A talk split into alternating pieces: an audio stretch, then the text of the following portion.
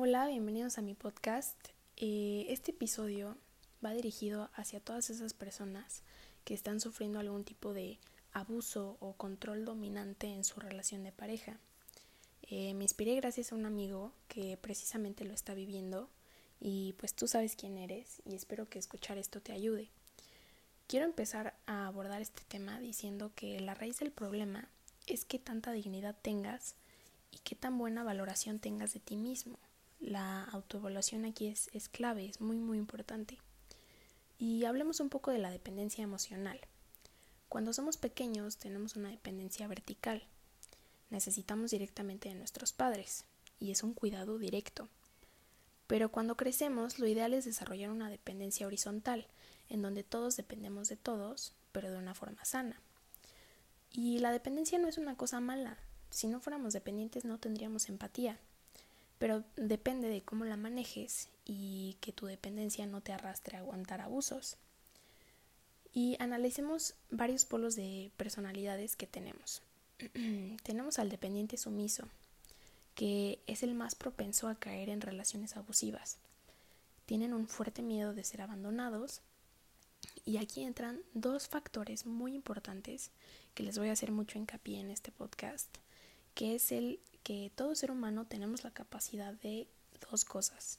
La primera, autorregulación, que es todo lo que haces tú para influir en tu estado de ánimo. ¿Qué es lo que haces para regular tus emociones? Cuando estamos tristes, ¿qué haces para em, identificar tu emoción y, y regular tu emoción negativa. ¿Qué es lo que haces tú para, hacer, o sea, para hacerte sentir bien a ti mismo? Y la corregulación, que es el cómo expresas tu manera de sentir con los demás. Si estoy triste y hablo con una persona, eso me ayuda a desahogarme y encontrarme. La mayoría de las personas no tenemos las dos capacidades. Eh, por lo general tenemos solo una. Si somos buenos autorregulándonos, somos malos corregulándonos y viceversa. Entonces, bueno, volviendo a lo de eh, los polos, tenemos al dependiente sumiso, que pone las necesidades de los demás antes que las suyas y es malo autorregulándose.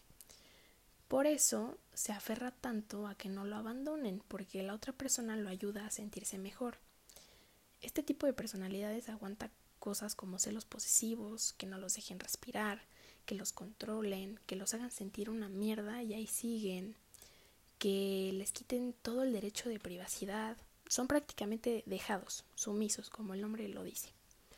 Después vemos a los evitativos, que son los que tienen miedo a la intimidad, no son buenos corregulándose, y su gran miedo es el ser invadidos o perder su individualidad.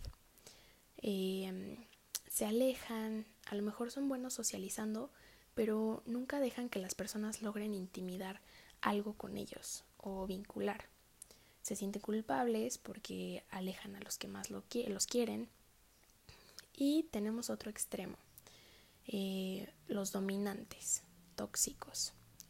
Ellos no tienen miedo, sino que tienen la convicción de que los van a abandonar son desconfiados, muchísimos complejos, inseguridades. Entonces, ¿qué hacen?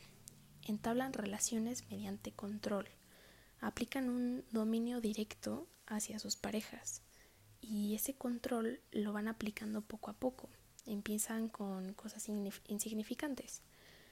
Pero estas pequeñeces o pendejadas que no notamos son alertas o señales que te indican que tienes que salir volando de esa relación ya, inmediatamente. Y es que decimos, no, es que va a cambiar. No, es que, no, es que llegó, lloró y me rogó que volviéramos. No, es que, o sea, él sí me quiere, pero tiene una forma de, pues, de, querer que es así y, y ni modo. No, no, no, ni madres. A ese tipo de personas hay que sacarlos de tu vida ya. Entre más lejos, mejor. Porque empiezan con cosas como como que no te dejan seguir a una persona en redes sociales, que se molestan si sigues a alguien, no, ahí viene lo mejor, se molestan si hablas con otra persona, te empiezan a chantajear, entonces te sientes culpable, cuando los que la están cagando son ellos, demuestran los posesivos, juegan con tu mente, te dan donde más te duele, porque este tipo de personas identifica tus puntos débiles, identifica eh, qué es lo que te hace sentir vulnerable. Entonces prácticamente te tienen agarrados de los huevos. Y después empiezan a subir de nivel, en donde ya te prohíben cosas, te aíslan de tu propia vida, y tú para ahorrarte pedos aceptas cuando es tu vida. Y todos tenemos que tener la autonomía de tomar nuestras decisiones. Nadie te la puede quitar, porque en el momento en, que, en el que alguien te quita tu libertad, simplemente no te está amando, sino que se está aferrando a ti como un capricho de su mismo ego. Y me estaba contando una amiga que su novio, obvio, era controlador y le prohibía entrar a sus clases. O sea, la obligaba a saltarse las clases de la escuela con él. Entonces esta amiga pues reprobó las cosas porque se quería evitar pedos con su novio porque en el momento en el que esta amiga entraba a sus clases de la escuela el güey se enojaba con ella. O sea, cosas que dices, no, no, no, no puede ser. Y después suben al, al nivel máximo, en donde ya existe un maltrato psicológico y pues en la mayoría de los casos es maltrato físico. Y entonces viene la típica frase que todos hemos escuchado. Si me dejas, me suicido. Y sabes qué? Ahí tienes que decirle, si quieres matarte, hazlo.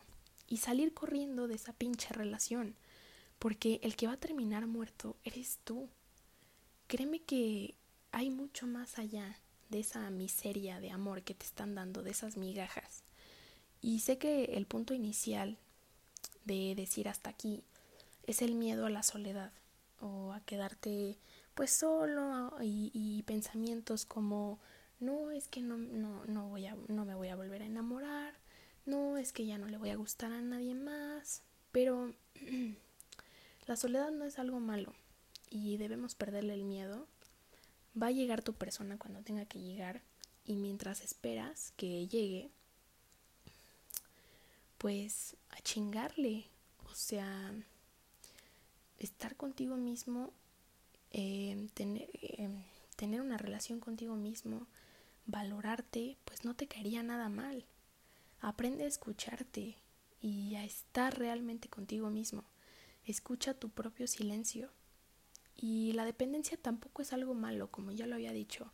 Mal que bien, pues relacionarte con personas te ayuda a ver qué partes de ti pues no te gusta, porque cuando nos relacionamos con personas salen a la luz partes de ti que no te gusta ver y te enseña a querer a las personas aunque cometan errores y sean falibles, pero hay, hay pues de errores a errores y tú mismo tienes que marcar los límites y tú mismo tienes que aprender a decir no, hasta aquí llego.